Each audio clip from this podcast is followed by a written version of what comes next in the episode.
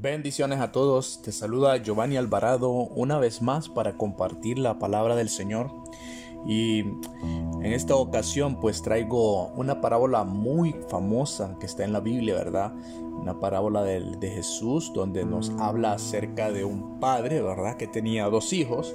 Y para eso vamos a ir a Lucas en el capítulo 15, versículo 11 hasta el 24, donde encontramos esta parábola, ¿verdad? Y esta historia que nos cuenta el maestro.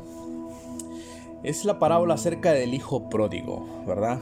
Nos habla donde un hombre tenía dos hijos, como decía anteriormente, ¿verdad? Y el menor le dijo a su padre, ¿verdad? Dame la parte de los bienes que me corresponde, ¿verdad? Porque necesito mi dinero, pues como quien dice, ¿verdad? Necesito mi herencia, le dijo el hijo menor. Dice la palabra de Dios que no muchos días después, juntándolo todo, se fue lejos a una provincia apartada y ahí desperdició sus bienes viviendo perdidamente. Bien, la palabra del Señor nos cuenta, ¿verdad? Cómo uno de los hijos de, de este hombre, ¿verdad? Le pide su herencia para poder irse, ¿verdad? Tener su libertad, independizarse, ¿verdad? Querer vivir la vida, como dicen, ¿verdad? Y este joven, ¿verdad? Se va, se va de su casa. Cuán triste se ha de haber sentido su padre cuando su hijo menor le pidió, ¿verdad?, que le diera el dinero para poder irse de la casa. Sabemos que, que los padres eh, aman a sus hijos, ¿verdad? Y siempre quieren estar ahí cerca de ellos, cuidándolos hasta que ellos estén listos para poder ser independientes. Pero acá vemos cómo eh, este joven atraído por el mundo, ¿verdad? Y ese es el primer punto del que quiero hablar. El mundo eh, lo sedujo a él, ¿verdad? Muchas veces deseamos tener muchos bienes materiales y comenzamos a querer más esas cosas que las cosas celestiales, que las cosas de arriba. Muchas veces anhelamos tener, ¿verdad? Eh, mucho dinero, tener casas, tener lujos, carros, ropa, todo ese tipo de cosas poniéndolo en nuestro ámbito actual, ¿verdad? En aquel entonces, pues me imagino que el hijo menor se ha de haber cansado, ¿verdad? De trabajar en, la casa de su padre, ¿verdad? Y, él quería divertirse, ¿verdad? Como, como un joven impetuoso, ¿verdad? Que quería salir al mundo y ver qué había ahí, ¿verdad? Pero el mundo, déjame decirte que, que no, no te ofrece nada bueno, ¿verdad? Los placeres de la vida producen un gozo momentáneo. O sea, todo lo que este joven experimentó, ¿verdad? Estando él eh, apartado, ¿verdad? Fueron cosas que él solo disfrutó momentáneamente, ¿verdad? Más adelante en la historia nos damos cuenta que lo desperdició en todo, pues en rameras, en fiestas, en alcohol, o sea, malgastó todo el dinero que su padre le había dado. Y como decía, todas estas cosas solo dan un gozo momentáneo, ¿verdad? Solo alegran a la carne y lo que es de la carne es algo temporal. En cambio, las cosas del espíritu, lo que alegra a tu espíritu, eso es algo que permanece para siempre. Porque la Biblia dice que el gozo del Señor permanece siempre en nosotros, ¿verdad? Los excesos son algo que la gente hoy en día hace con normalidad. Hay mucha gente que vive, ¿verdad? Su día a día con grandes excesos. Eh, los fines de semana, muchos jóvenes se van a fiestas, hacen todo tipo de cosas, ¿verdad? Eh, hay personas que, se drogan, que, que, tienen este tipo de, de libertinaje, ¿verdad? Que a Dios no le agrada, que eso solo produce, como dije antes, un placer momentáneo en la carne.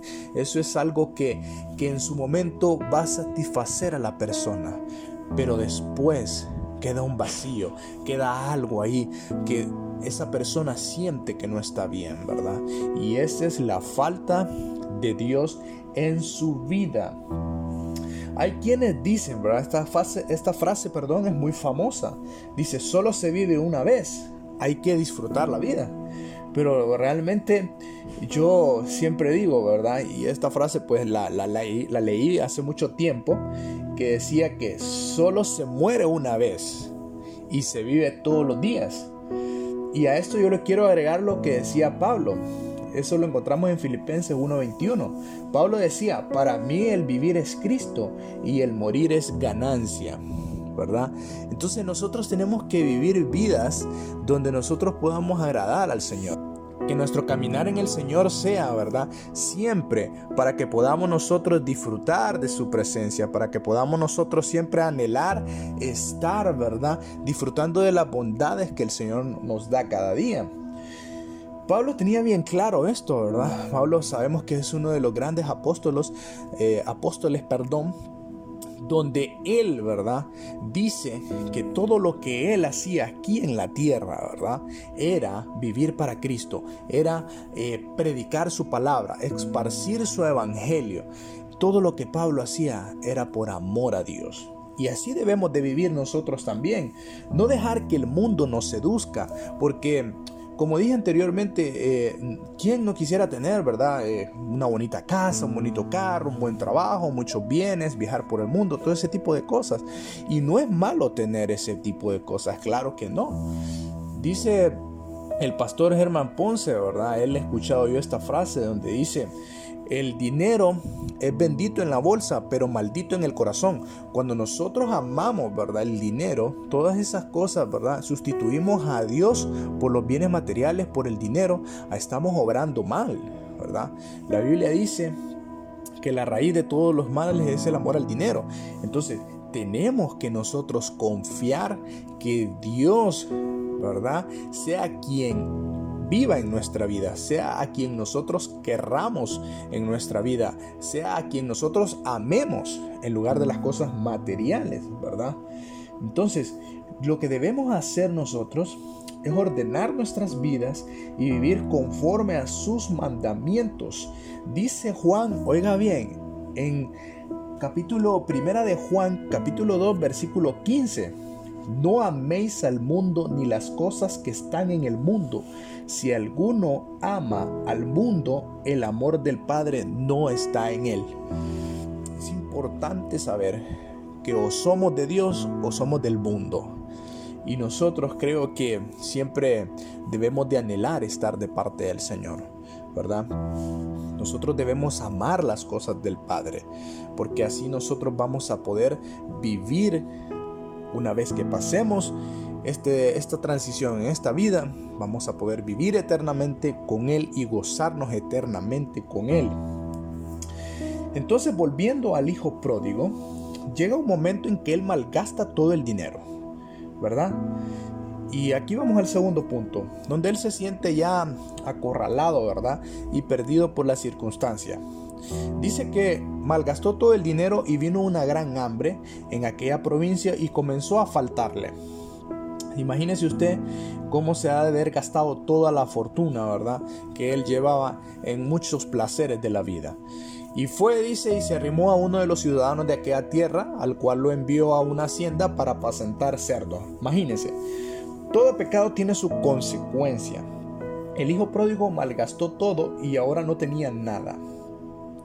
Y cuando él, ¿verdad? Muy probablemente en aquella provincia donde estaba conoció a alguien, ¿verdad? Fue y, vio que este hombre le podía dar un trabajo. Pero aquel hombre le da uno de los trabajos más bajos, si no es que el más bajo, el más indigno que usted puede imaginar en aquella época. Apacentar cerdos. ¿Y por qué digo esto? Porque apacentar cerdos, ¿verdad? Eh, en aquellos tiempos eh, los judíos, ¿verdad? Eh, miraban al cerdo como un animal pecaminoso, como un animal abominable. Había una ley, ¿verdad? Que decía que, que los judíos no podían comer cerdo porque era, era un animal inmundo. Entonces imagínense qué tipo de, de de persona era aquella que le dio trabajo que apacentaba cerdos, un animal prohibido en aquella época para los judíos. Entonces, lo que quiero decirte es que el mundo después te va a dar la espalda. Todos los placeres que disfrutas en la vida no te van a hacer sentir bien. A la larga va a haber un momento en que te vas a sentir vacío, ¿verdad? Y cuando necesites eh, desahogarte, por decirlo así, porque dice que a este, a este joven le empezó, le empezó a faltar y fue a buscar a alguien de ahí mismo, de esa provincia, o sea, de representación del mundo, y le dio uno de los peores trabajos, ¿verdad? Apacentar cerdos. Imagínense cómo era la angustia de aquel joven que dice que él dice que miraba a los cerdos, ¿verdad? Comer de las algarrobas y él deseaba alimentarse con aquello. Imagínense qué tan bajo había caído aquel joven, qué hambre la que él tenía, ¿verdad? Que incluso deseaba la comida de los cerdos. Porque eso es lo que el mundo te va a ofrecer. El mundo siempre te va a ofrecer, ¿verdad? Después de darte placer y todo eso, después te va a ofrecer lo peor.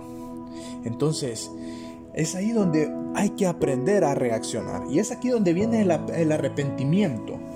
En el 18, ahí mismo, en Lucas 15, encontramos que el, el, hijo pródigo reacciona, ¿verdad? Y dice, me levantaré e iré a mi padre y le diré, Padre, he pecado contra el cielo y contra ti. Vea qué importante es el arrepentimiento, ¿verdad?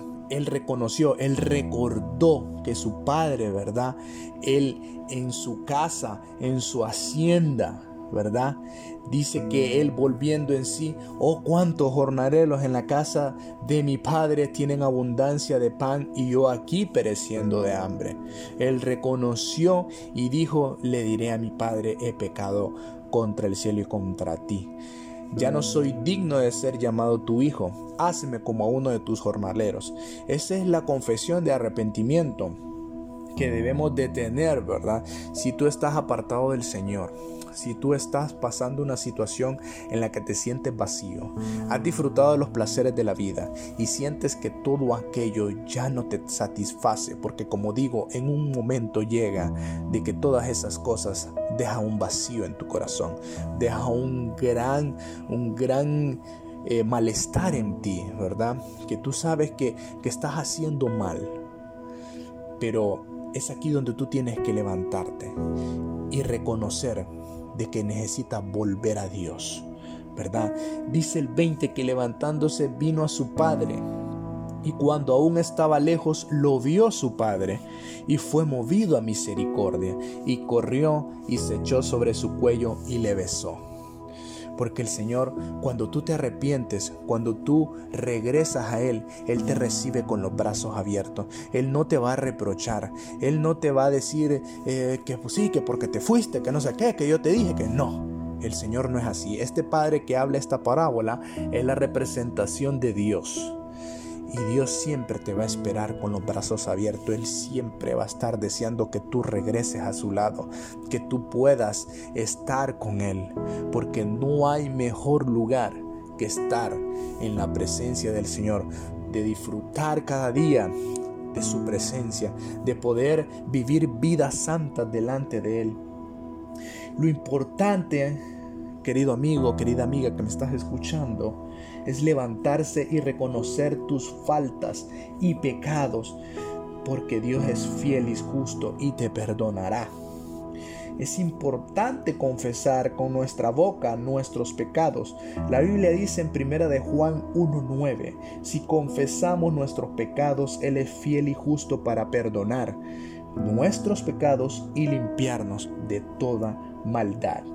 Una vez hecho esta confesión, hay que comenzar a vivir nuevamente para Cristo, como ya unas criaturas transformadas, porque Dios quiere que nosotros nos arrepintamos de nuestros pecados, quiere que nosotros caminemos bajo sus mandamientos, porque Él nos ama. Dios te ama y Él te recibe con alegría. El Padre dice esta parábola que hizo una gran fiesta cuando vio que su hijo había regresado Dios se alegra. La Biblia dice que hay fiesta en los cielos cuando un pecador se arrepiente, porque Él sabe que aquella persona era una persona perdida, que necesitaba volver a Él. Dios se alegra, Dios se enorgullece cuando tú te arrepientes y vuelves a Él. Él, hará fiesta. Dice que eh, el Padre le dijo a sus siervos, saquen el mejor vestido, vístanlo, póngale un anillo calzado sobre sus pies. El Señor te va a revestir nuevamente. Aquel joven que lo había perdido todo, que había malgastado todo, el Padre vino, ¿verdad? Porque vio el arrepentimiento en él y lo vistió nuevamente. Lo, lo lo puso en alto nuevamente. Y así es el Señor. El Señor te va a volver a levantar. No importa lo, bajos que, lo bajo que hayas caído. No importa lo que hayas hecho. No importa el pecado que hayas cometido. No importa lo malo que puedas haber sido. El Señor te recibe si tú te arrepientes verdaderamente. Él solo quiere que tú vuelvas a Él. ¿Verdad? Dice en el 24, porque este mi hijo muerto era y ha revivido, se había perdido y es hallado. Y comenzaron a regocijarse. Porque cuando nosotros estamos apartados del Señor, cuando nosotros estamos metidos en las cosas del mundo, estamos muertos, somos muertos vivientes, porque la vida está en el Señor. La vida es Cristo Jesús. Sin Cristo la vida no tiene sentido. Tú que estás ahí, me estás escuchando, estás apartado del Señor, estás alejado de Él, es momento de volver. Yo sé que muchas veces te sientes vacío y a la hora de irte a acostar, tú comienzas a pensar muchas cosas y comienzas a sentirte triste, comienzas a sentir aquello que te hace falta. Ese es el amor de Dios, ese es el perdón de Dios, lo que te hace falta. Solo tienes que arrepentirte y volver a Él y Él siempre estará esperando con los brazos abiertos porque Él ama a sus hijos.